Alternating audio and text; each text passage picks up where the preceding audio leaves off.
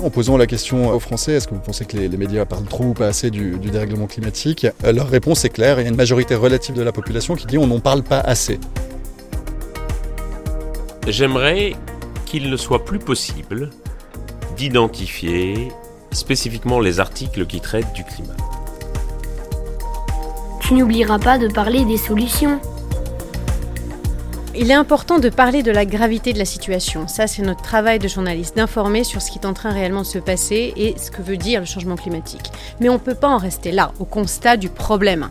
Il faut aussi dire qu'est-ce qu'on fait face à ça. Les scientifiques sont unanimes, il y a urgence à agir si on veut enrayer les impacts négatifs du dérèglement climatique. Il nous faut aujourd'hui repenser notre rapport au monde et engager des transformations profondes de nos sociétés. Et le rôle des médias est de faciliter la compréhension non seulement du problème, mais aussi des solutions qui existent. Je m'appelle Florence Go et je suis journaliste.